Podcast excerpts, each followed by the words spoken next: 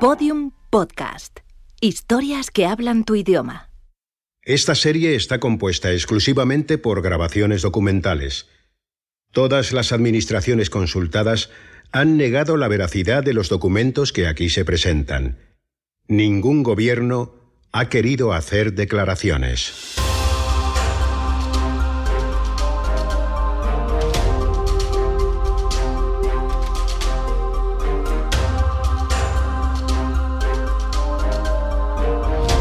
El Gran Apagón.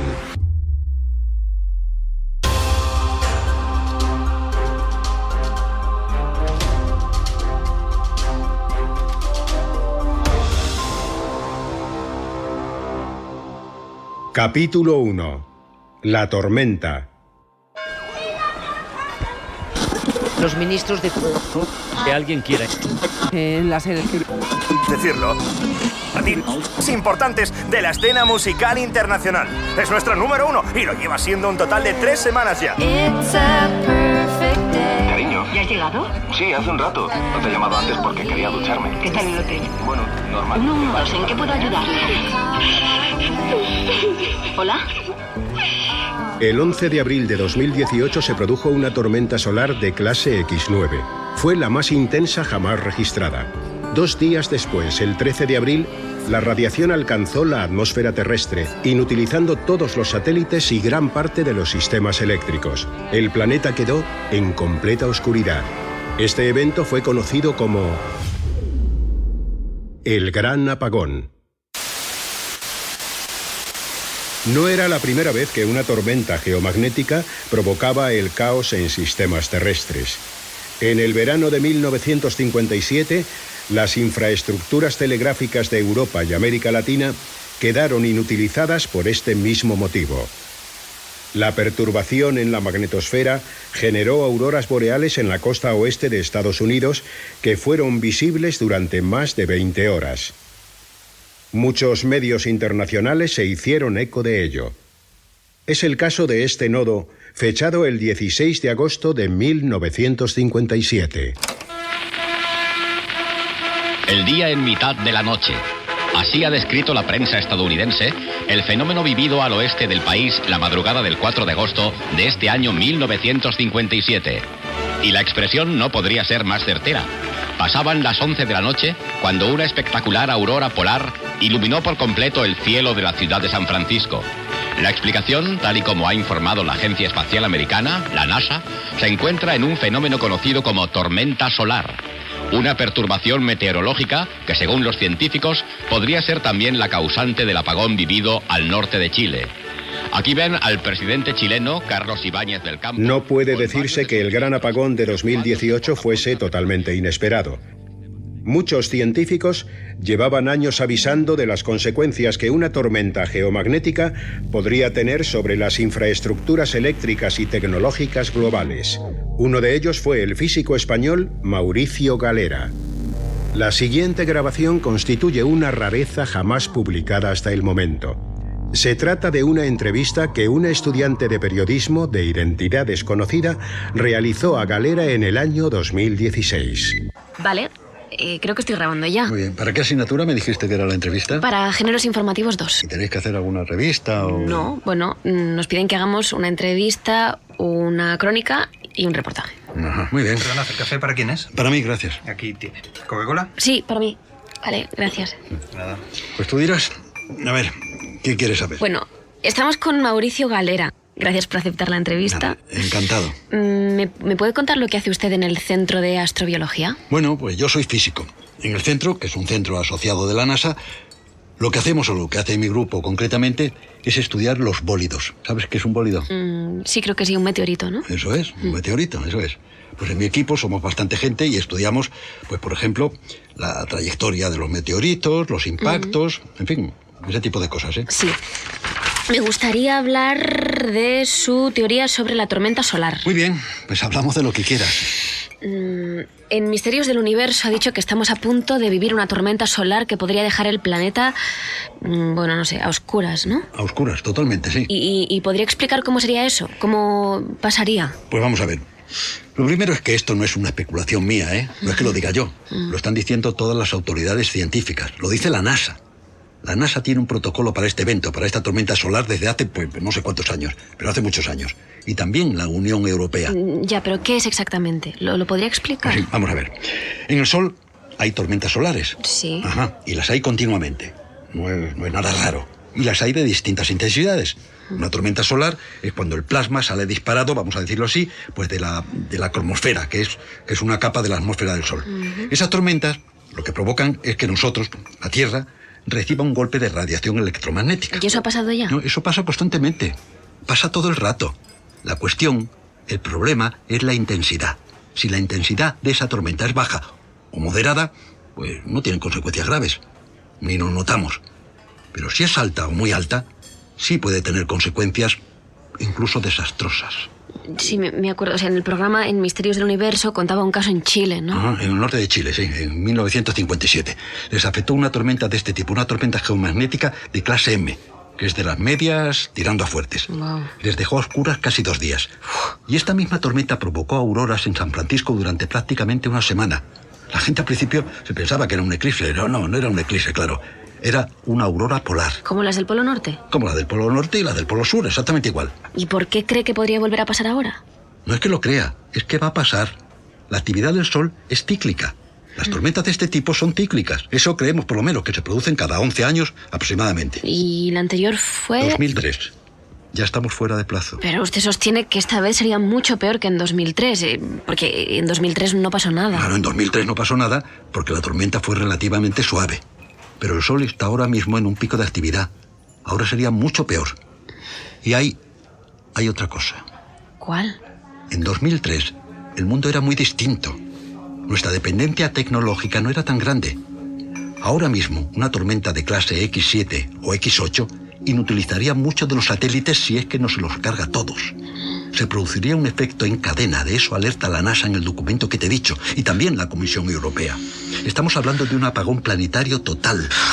Imagina las consecuencias sociales y económicas de eso, imagínatelas. Imagínate que el planeta se quedase a oscuras de la noche a la mañana. Olvídate de la televisión, de Internet, de los teléfonos. Nos quedaríamos sin GPS, sin corriente eléctrica. Pero si pasa eso, si hay un apagón total, Sí. ¿cuánto tardaría en volver la energía? Esa es la pregunta, claro. ¿Cuándo se recuperaría el sistema? No solo la energía, todo. Pues nadie tiene ni idea. Los americanos en el informe dicen que restablecerlo todo llevaría entre un mes y algo más de un año. Y otra cosa, eh, ¿cuánto tiempo? O sea, si hay una tormenta de esas de una X... eh, X8 o X9, el grado máximo es X10. imagino que la radiación tardaría un tiempo en llegar hasta nosotros, o, o no, es inmediato. No, no, no, no, no es inmediato. Tenemos un margen desde que se produce la eyección de plasma. La NASA y la Agencia Espacial Europea no quitan ojo al Sol, como comprenderás. Ellos lo sabrían pues con algo de margen. ¿Con cuánto? Pues unas 20 horas. En los años posteriores al gran apagón se produjo un amplio debate social sobre el papel que jugaron los medios de comunicación. ¿Por qué los periódicos, las radios y las cadenas de televisión habían hecho caso omiso de los expertos? La hipótesis conspirativa no tardó en difundirse. Algunos afirmaban que los medios de comunicación, presionados por los gobiernos, habían ocultado deliberadamente las pruebas científicas. Otros lo achacaron a simple ineptitud. El apagón tuvo lugar el 13 de abril de 2018 a las 16:46 hora GMT. Lo que sigue es una de las pocas grabaciones que se conservan del momento exacto, registrado en una emisora de radio local.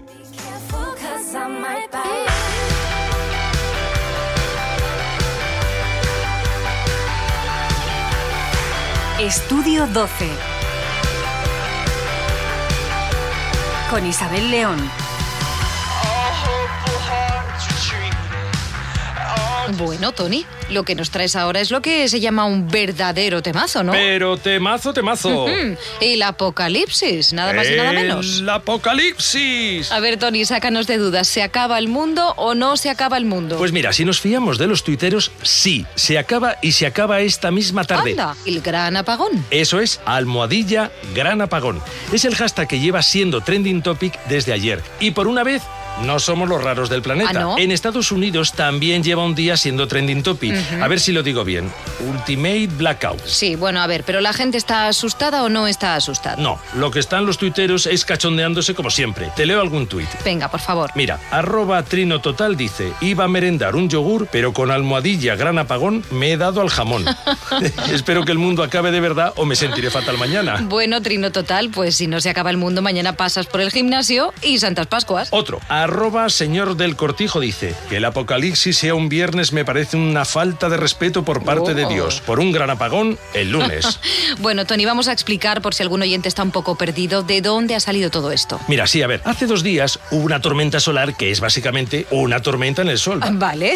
Bueno, pues lo peculiar del asunto es que fue muy fuerte, mucho, lo que los científicos llaman una X9. Eso quiere decir que nos vamos a morir todos, ¿no? Correcto. Anda. Esa es la explicación científica, La cosa es que existe la posibilidad de que en las próximas horas o minutos todos los satélites dejen de funcionar. Ah. Total, que si nos estás escuchando desde un coche y llevas el GPS, lo mejor es que memorices el camino mientras tengas tiempo. Pero, pero, pero, pero, como nosotros somos servicio público, ¿verdad, Tony? Correcto. Pues hemos decidido estrenar una nueva sección que se titula Guía para sobrevivir al fin del mundo.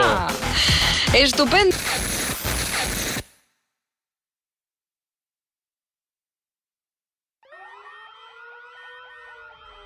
Pasado?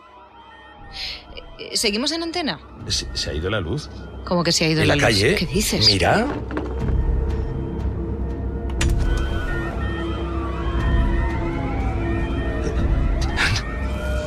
Eh, ¿Seguimos en antena? Carmen. Carmen, ¿estamos? No, se nos han ido los ordenadores y la mesa. ¿Qué Estamos dices? reiniciando todo. Oye, pero, pero, pero tenemos corriente. Nosotros sí, por el grupo electrógeno. No tengo teléfono. ¿Qué dices? Que me he quedado sin cobertura. Mira, no tengo nada. Ni yo. ¿Pero cómo es posible? Venga, tenemos que salir. ¿A dónde? Hay que salir. El apagón provocó un silencio mediático que duraría meses. Sin telefonía, televisión ni internet, la única información de que disponían los ciudadanos era la que llegaba por boca de amigos o vecinos. Esto provocó que los rumores se difundieran a toda velocidad, sin que nadie tuviese posibilidad de contrastarlos.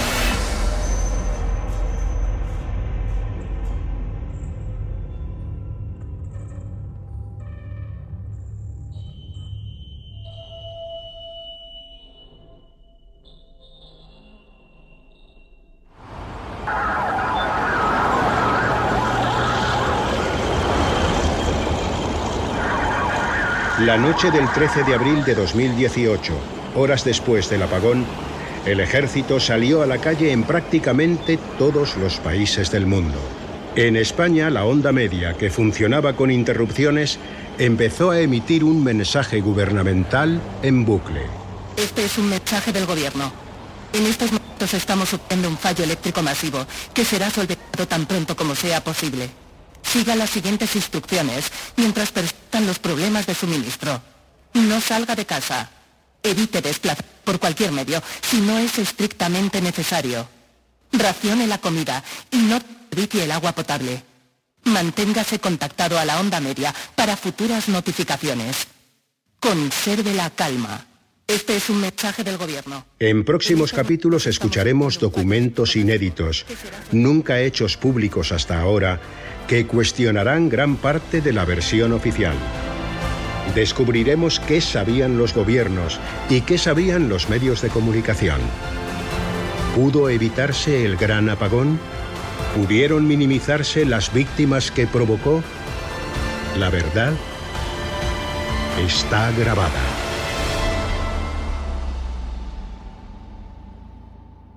En el próximo capítulo, Esto es una petición de auxilio. Estamos aislados desde hace tres días, mi hija y yo. Estamos atrapados en... ¡No, Shana! ¿Qué? No digas dónde estamos. ¿Por qué? Te acabo de decir que no se sabe quién carajo está escuchando. Los militares tienen radio. ¿Y qué? Hay militares por aquí cerca. El otro día vi un montón. ¿Dónde? ¿Desde dónde emiten? Desde un, un equipo de radioaficionado. Estamos en casa, mi hija y yo. Oiga, ¿qué ha pasado? Estamos sufriendo un fallo eléctrico masivo. ¿Dónde viven? Estamos en... ¡Shana! ¿Qué? ¿Qué? Es un militar. Mi padre está en la cama. Se acuesta muy pronto siempre. Antes, esta tarde, te he oído que decías que. que habías visto unos camiones militares. ¿Me puedes dar una dirección más concreta? Es que... Shiana, me tengo que ir. Dame una dirección, anda. Es... Todos los episodios y contenido adicional en elgranapagón.com. Síguenos en Twitter, arroba elgranapagón y facebook.com barra elgranapagón.